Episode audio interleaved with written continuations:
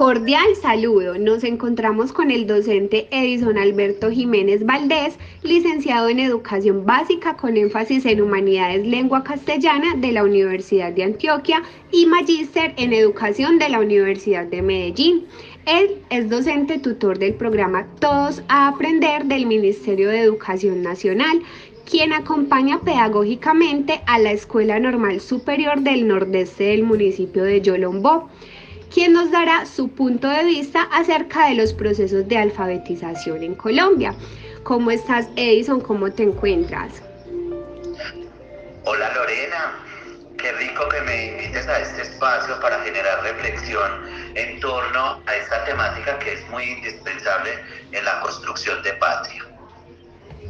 Claro que sí, gracias a ti por aceptar esta invitación. Es un complemento muy importante para este proyecto que estamos haciendo acerca de la historia de la alfabetización. Te pregunto, Edison, ¿cómo crees que ha evolucionado la alfabetización en Colombia?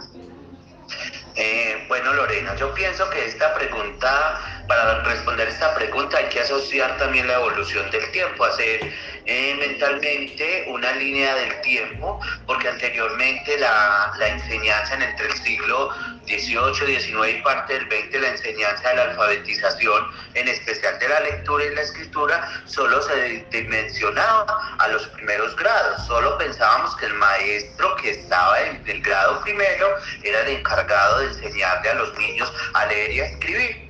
Y esa concepción de lectura y escritura se ha ido fundamentando con la llegada de nuevas herramientas, nuevas estrategias y con la visión de otros autores, como lo son los del constructivismo, que plantean que la lectura y la escritura es un proceso que va incluso desde la cuna hasta la tumba. Entonces, en sentido, hay conceptos que toman una configuración, porque no solamente en la escuela es donde se lee y se escribe, hay otros tipos de lectura que se fundamentan en el hogar, como la lectura de las emociones, la lectura de la realidad semiótica, la lectura de todos otros elementos que se cargan de sentido y de significado en la vida cotidiana.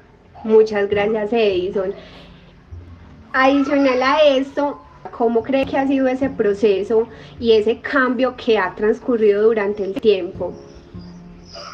Bueno, debemos de reconocer que el gobierno nacional, no me refiero solo al gobierno de turno, sino a la institucionalidad llamada eh, Colombia, ¿cierto? Y a los entes territoriales certificados han hecho esfuerzo para que gran parte de la población acceda a la alfabetización y se ha avanzado con programas, con proyectos, con diferentes formas de, de canalizar la enseñanza especialmente a poblaciones vulnerables o a poblaciones donde no se tenía acceso, por ejemplo en el siglo XX, donde teníamos unos índices más altos de analfabetismo pero también todavía nos falta mucho como nación para entender el verdadero sentido que tiene esa alfabetización en la construcción de sujetos y de colectivos capaces de empoderarse de esas lecturas y escrituras que hacen necesario otras evoluciones, como la llegada de las la llegada de otros tiempos como el actual que estamos viviendo. Ya la escuela